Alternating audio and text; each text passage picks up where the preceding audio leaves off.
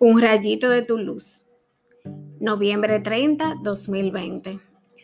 Así pues, la fe nace del mensaje y el mensaje consiste en hablar de Cristo. Romanos 10, del 9 al 18. Pablo nos recuerda que la fe viene del oír sobre Cristo.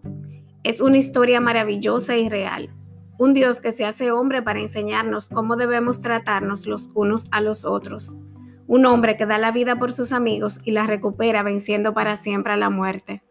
Un verdadero Dios y verdadero hombre que recibe todo el honor y toda la gloria. Jesús está vivo y nos recuerda que nos ama cada día. Hablemos de Cristo, de lo que ha hecho en nuestras vidas, de las veces que nos ha sostenido y hemos vencido. Soltemos las conversaciones de problemas y estrés y ansiedades Hablemos de lo que nos va a renovar la energía para seguir dando pasos hacia adelante con fe y esperanza en vez de reforzar lo negativo. Recordemos que si Jesús ha hecho un milagro, puede hacerlo otra vez. Oremos. Señor, gracias por el don de la fe. Bendice mis labios para que sean mensajeros de la paz, del amor y la esperanza.